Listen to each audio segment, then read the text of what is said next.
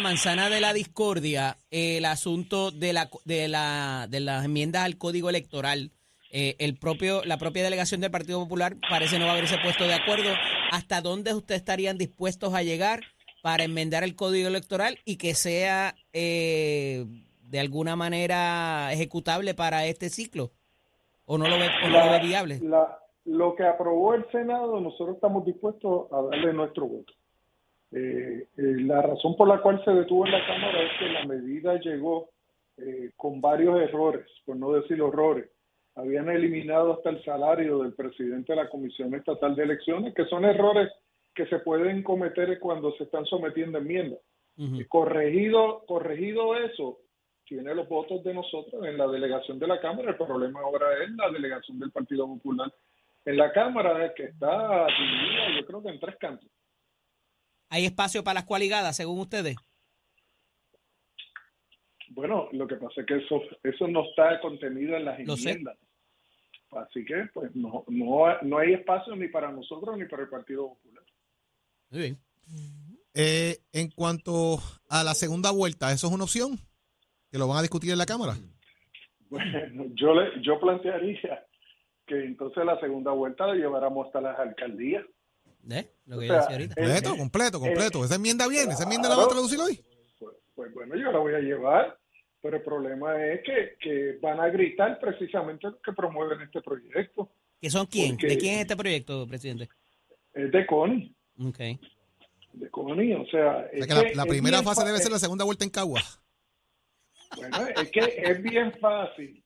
Ole, es bien fácil tú hablar de segundas vueltas eh, quitándole precisamente el poder a las mayorías en un proceso democrático. Ah, porque yo no estoy satisfecho porque no fue 50 más uno. Pues entonces vamos a llevarlo hasta las alcaldías a ver qué va a pasar. Aquí va a pasar un caos que no va a haber gobernanza ninguna. O sea, la tradición democrática de, de que la mayoría manda, aquí se, se convierte en, en que la mayoría no manda en una primera vuelta, la mayoría manda en una segunda vuelta. Eh, y eso es totalmente. ¿Usted está respaldando a Jennifer González para la gobernación? Yo respaldo al que esté en la papeleta por el PNP, así sea, como decíamos acá en Fajardo, así sea Pepe el Bolo.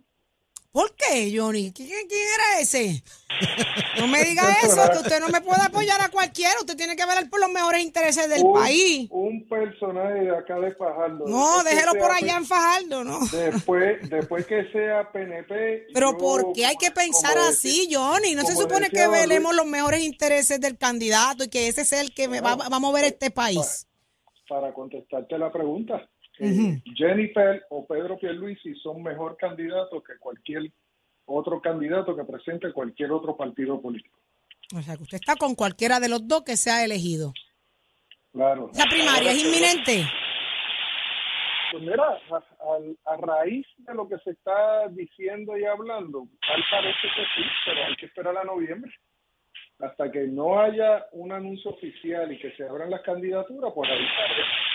Eh, en este país todas las cosas pueden cambiar en un momento dado. Se Vivimos debe evitar, país- se debe evitar en- esa primaria, Johnny. Vivimos en un país tropical que de momento llueve y de momento hace sol. Pero se debe Así. evitar esa primaria. Eso hay que mirarlo a base de números. O sea, Ok. eh, cómo estamos en un momento dado con, con quién y, y en qué momento dado se deben tomar decisiones. Así que esa evaluación es la que se está haciendo. Ok. De prevalecer eh, el Partido Nuevo Progresista en la próxima elección en la Cámara de Representantes, ¿buscaría su señoría nuevamente la presidencia del cuerpo? No, no, no. Eso es una decisión estaría que disponible. está- no, eso ya es una decisión que está tomada. Este, Gabriel Rodríguez Aguiló. yo, yo viví. Hay, otros compañeros que están aspirando. Gaby es uno, que yo creo que es de los más sólidos que está. Eh, ha sido un, yo he sido un colaborador de él, él ha sido un colaborador mío. Eh, un buen compañero, conoce bien el trámite legislativo, así que es una opción real. ¿Fue su portavoz? Claro, portavoz, y, y competimos para la presidencia y aún así yo lo escogí como portavoz de mis delegaciones y hizo un gran trabajo. ¿Qué nota le da Johnny Méndez a la presidencia de Rafael Tatito Hernández? Eh, usted es el profesor, no soy yo. ya. Por eso, Yo el, me el el profesor, el profesor tiene que dar la nota partiendo de la evaluación que le dan sus estudiantes. Pues mira, mira, te, voy a, te voy a ser bien sincero. Tatito ha tenido una presidencia de ensueño. Eh, ¿Cómo es eso? ¿Cómo es eso? Porque no tiene las limitaciones que yo tuve. Yo tuve en mi primer año una reducción de casi un 50% del presupuesto. Tuve dos huracanes, tuve una pandemia, tuve unos terremotos, tuve varias situaciones con varios compañeros allí y tuve el verano del 19. Eh, ¿qué, qué más interesante que eso? Díganme ustedes. El Tatito ha tenido un incremento presupuestario. Eh, lo único que sí que es que nunca ha tenido una mayoría este, firme para poder aprobar las medidas que quiera aprobar. Pero en lo demás, eh, yo he tenido y, he sido eh, condescendiente con él y él ha sido condescendiente conmigo en términos de legislación que hemos presentado juntos, muchas, y se ha adelantado y eso yo tengo que agradecerle a esto por ese gesto que ha tenido para mí. Presidente, ¿salimos de la Junta pronto? ¡Buh! Bueno, es que... Ese suspiro lo dice todo. Ese suspiro suyo, Johnny, fue profundo. tenemos, tenemos que tener, no recuerdo si eran tres o cinco presupuestos consecutivos balanceados. Este y eso no no está ocurriendo y no creo que ocurra por este año tampoco el año pasado no lo logramos y yo creo que este este, pro- este presupuesto que viene ahora eh, tampoco lo vamos a lograr Y ya, no hay esperanza entonces ahí. Ya estamos No, pagando y- deuda y- por lo menos. pero fíjate tú algo la junta tiene el deber ministerial por ley de ayudar a Puerto Rico en el desarrollo económico y la junta tiene un empeño eh, en no ayudar a Puerto Rico en el desarrollo económico eh, que, que ciertamente a mí me aturde en ocasiones. Wow. Eh, eh, eh, es difícil escucharlo, pero reconocemos que, que eso es lo que nos espera. Hemos fallado. Hemos fallado. Eh, Johnny, te agradecemos muchísimo el que esté con nosotros acá en Nación Z. Oye, como siempre, y saben que acá en el este de Puerto Rico, digo en el noreste, tienen las puertas abiertas siempre y, y de, de- de vez en cuando cae un pescadito, así que me avisa. Eso, un cartuchito. Un cartuchito, una Eso. langostita, un carruchito. Eso. Ah, no, pero mire, no se diga más, póngale fecha, Johnny. Ah, pues, Póngale fecha. fecha y se- mira, se vienen para acá y hacen el programa desde acá. Ah, Esa esa es buena. Esa es buena. Bueno, voy a legislar para eso, porque yo soy la legisladora Oye. de aquí.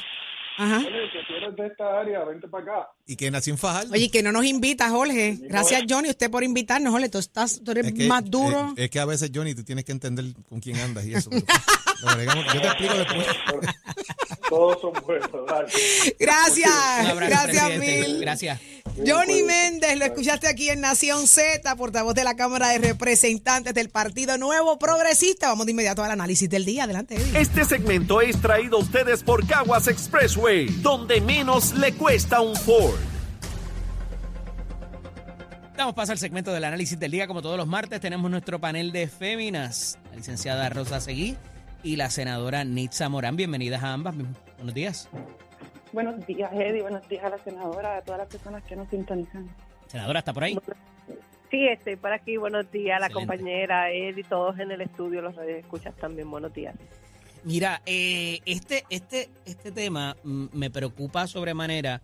Eh, quería cubrir dos temas con ustedes, particularmente el de, el de presupuesto, pero el asunto de las querellas de violencia doméstica, que venimos manejando este tema ya eh, por varios días, desde la semana pasada, y de cómo esto contrasta quizás con el resto de la población en términos de cuáles prevalecen, eh, cuando la víctima cambia de opinión y de alguna manera pues deja el proceso eh, por intimidación, por varias perspectivas, ¿verdad? Por varias, por varios eh, factores que hay en cuanto a esto. Me parece muy preocupante porque es un reflejo de la salud mental del pueblo, de las personas que nos protegen y nos defienden, y hay tanto, tanto y tanto que analizar sobre estas estadísticas y resultados y de cómo se manejan y se resuelven, quería la perspectiva de ustedes comenzando. Eh, senadora, comienzo con usted en la mañana de hoy. Pues mira, sí, Eddie, eh, siempre este tema es bien preocupante, ¿verdad? A nivel de sociedad, no empecé a eso, a la noticia, pues un poquito más de alarmante porque se trata de personas que deben de estar protegiendo vida y propiedad. Eh, es importante señalar que la policía de Puerto Rico o algunos de sus agentes cuando están dentro de este panorama de violencia de género, ellos de por sí tienen un reglamento que este lo, los ponen, ¿verdad? Se activa una vez que una de las dos partes tengan este algún tipo de acusación o una, una orden de protección. Así que internamente de por sí ellos pasan un proceso que no pasaría cualquier persona en, en un lugar, aunque sí se activa un protocolo, pero en este caso este, el policía pasa un proceso adicional. El policía entonces se le desarma automáticamente y dentro de las 24 o 48 horas este, este agente tiene que pasar por un estudio psicológico para saber eh, si se le puede devolver el arma de, reglamento o cuál es el procedimiento a seguir. Lo cual provoca una molestia adicional o quizás un coraje adicional por lo que eh, tiene que pasar, ¿no? esto provocaría, ¿verdad?, dentro del panorama del trabajo de ellos, pues, ¿verdad?, quizá una molestia, pero sin embargo es un procedimiento que yo creo que es muy necesario. Ah, no, definitivo, alguien con un arma de fuego en la mano, olvídate. Recordemos este exactamente con un arma de fuego. De igual manera, te hago hincapié en esto, Eddie, a los radios escucha. Yo tuve un proyecto de ley que recordemos que se hizo un cambio en la ley de armas para que las mujeres víctimas de violencia de género se les diera una licencia expedita. Mi proyecto iba dirigido a que esta mujer también tuviera una evaluación psicológica ¿verdad? Para poder obtener esa licencia expedita. Eh, sin embargo, las agencias de gobierno le fallaron en contra a este proyecto y terminé, ¿verdad? Básicamente retirándolo de los trámites legislativos. Esto es sumamente importante porque si una persona que tiene un arma de reglamento que tiene la capacidad, ¿verdad? Y el adiestramiento, se le desarma de por sí, como no lo vamos a hacer con una persona que nunca ha manejado arma. Licenciada, a esos efectos, en el caso de la estadística de que, que no son policías. ¿Funciona más o menos de la misma manera en términos también de, la, de que se disuade a la víctima de continuar eh, o, de alguna manera tiene alguna, alguna eh, ¿verdad? un agravante adicional por razón de ser un policía y como hablábamos ahora de ser una persona con un arma de fuego o acceso a un arma de fuego? Bueno, los números, ¿verdad? Las estadísticas dicen que sí, el 65% de los casos pues se han, eh, no han llegado, no han resultado en ninguna convicción. Eh, así que pues tenemos un problema que tenemos que analizarlo estructuralmente, ¿verdad? Eh, esto no es sorpresa para las personas en Puerto Rico. Tenemos el, lamentable caso de Andrea Ruiz Costa, quien fue en más de una ocasión también a solicitar, ¿verdad? Y vemos cómo pues el sistema ha fallado. Así que pues no podemos ir contra una sola persona, no podemos ir sola contra los casos de los policías, sino que es un problema este sistémico, estructural. Eh, yo creo que tristemente lo que estamos viendo, ¿verdad? Esta, estas estadísticas de la investigación de la Comisión de la Cámara de Representantes es consona con la investigación que llevó a cabo el Centro de Periodismo Investigativo recientemente.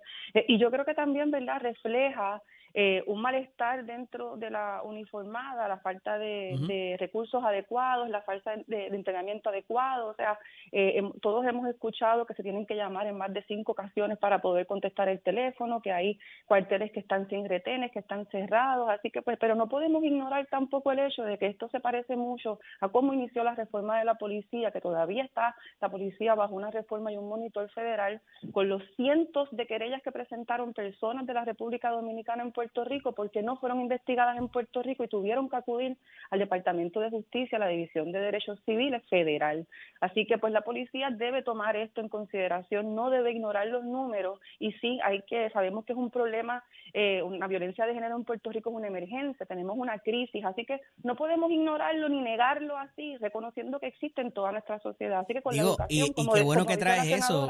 Rosa, porque también se está manifestando en parejas del mismo sexo eh, también y no solamente de hombre a mujer, eh, eh, que eso es, es, otro asunto que hay que reseñarlo en términos también de lo que es los policías, porque no es solamente policías varones. Por supuesto, la, la, violencia en Puerto Rico es un problema y tenemos que educar con perspectiva de género. ¿Qué significa eso? Que no hay un sexo débil, que no hay por qué gritar, que no hay por qué incurrir en violencia, ¿verdad? todo lo que hace falta es, educación y cambiar la forma de hacer las cosas. Pero tiene que haber consecuencias, amiga, porque es que exacto, si no... negándolo, exacto, negándolo, diciendo que no existe, eh, cuando sabemos que hay las estadísticas ya para comprobarlo, pues definitivamente es el problema mayor, porque si no se acepta el problema no podemos comenzar a remediarlo. Eh, en otra nota, eh, como les decía ahorita, eh, tenemos un anuncio de una nueva enmienda al gobernador. Ayer, en la pasada semana, a finales de la pasada semana, en una movida sorpresiva, tomó unos minutos en la emisora del pueblo, WIPR, para anunciar una enmienda al presupuesto que ya estaba cuadradito entre los dos cuerpos y de la Junta de Supervisión Fiscal. Y ahora, en el día de hoy, anuncia otra segunda enmienda al presupuesto, particularmente para lo que tiene que ver con municipios y la Universidad de Puerto Rico. Eh, el, el expresidente Johnny Méndez nos acaba de decir ahora mismo que el presupuesto es el que la Junta quiera y que hay bien poca injerencia del Ejecutivo o del Legislativo y más a estas alturas para eh, moldear eso de alguna manera o reformular el asunto. ¿Cómo lo ven, senadora Nitza Morán? Yo creo que el tema del presupuesto año tras año es un tema de conversación legislativa y de gobierno y de la Junta. Eh, en años anteriores esto ha sido un debate, hemos tratado ¿verdad? de cuadrar el presupuesto de alguna manera, tratar de analizar las partidas en donde ¿verdad? tenemos que aumentar y por dónde podemos sacrificar algún otro este, reducción de presupuesto para que la Junta finalmente eh, lo apruebe. Así que esta es parte de una discusión. Pero hacer un movimiento de este calibre en esta época, en esta etapa del juego. Eh, es que, Edith, todas las gestiones que se puedan hacer ahora mismo, como lo ha señalado el gobernador Pedro Pierluisi, estas partidas de específicamente los municipios y de la de la Universidad de Puerto Rico, sabemos que en el presupuesto anterior fue una partida que sufrió, ¿verdad?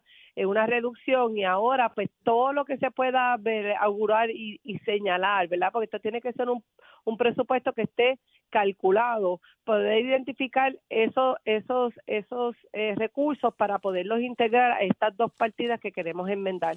La discusión es abierta, seguirá, seguiremos legislando, ¿verdad? Finalmente sabemos que la Junta de Control Fiscal va a sacar y va a poner, pero tenemos nosotros, ¿verdad? Eh, la fuerza legislativa para poder imponer quizás unos cambios y que se evalúe posteriormente dentro del organismo de la Junta de Control Fiscal, saber si finalmente ellos puedan acceder a estos cambios. Yo creo que es parte de, del argumento y de lo que se estaba va a dar en la discusión e identificar los fondos, que es lo más importante, y sabemos que los municipios les hace falta este dinero, al igual que la institución este primordial de la... Licenciada, seguir, me parece que te van a salir subtítulos si no hablas pronto. Cuéntame, esto es, esto es una movida de última hora, o sea, estas no son necesidades nuevas. Los, los, los municipios llevan años peleando por esto y la, y la universidad décadas. Ni hablar, ni hablar.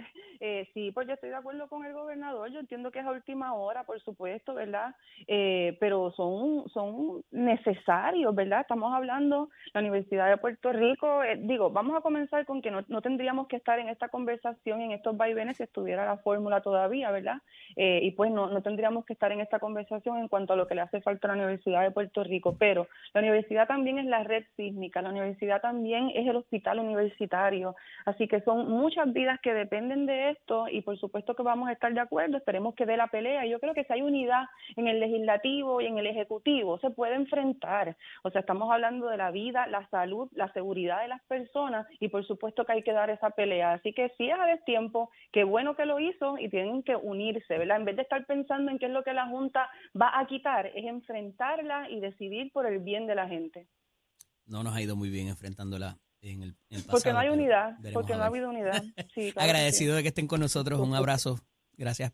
Muy buenos días, buenos días a todos. continuamos. Este segmento es traído a ustedes por Caguas Expressway, donde menos le cuesta un Ford. Ponte al día. Aquí te informamos y analizamos la noticia. Nación Z por, por Z93.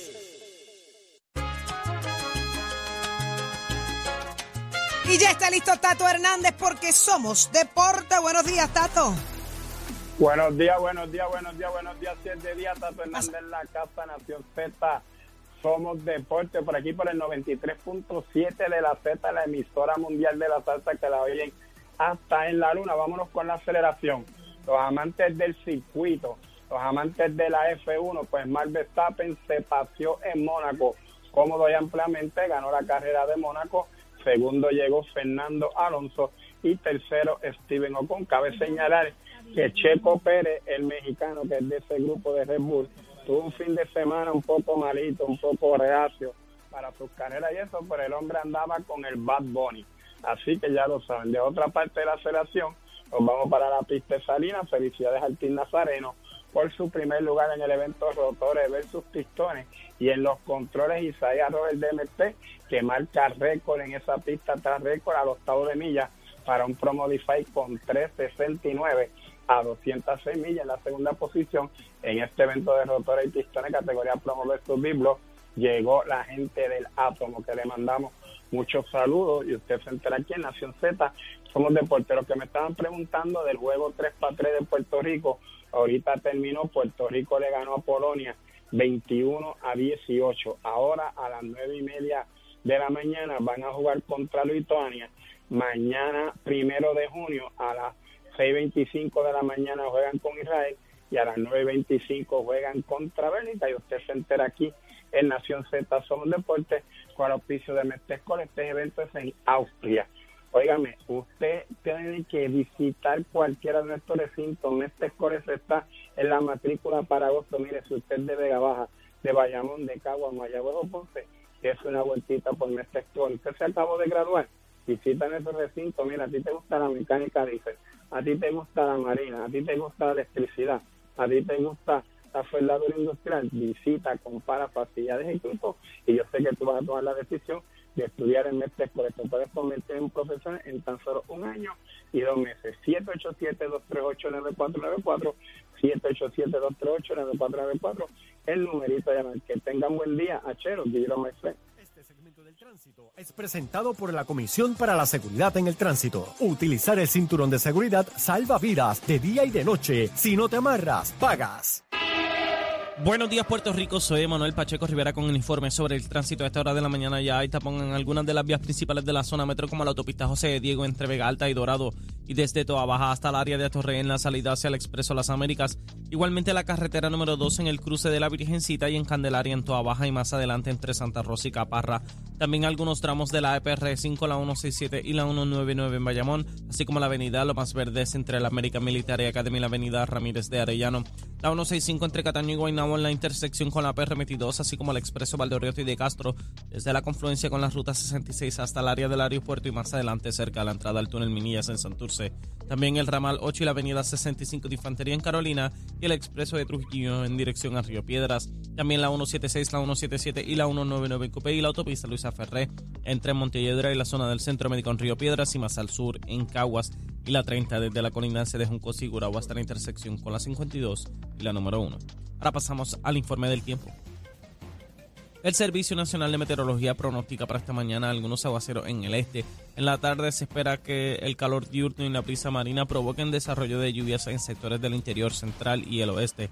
Los vientos estarán del este-sureste de 10 a 15 millas por hora las temperaturas máximas estarán en los medios 80 grados en las zonas montañosas y los bajos 90 grados en las zonas costeras con el índice de calor sobrepasando los 100 grados en el norte central.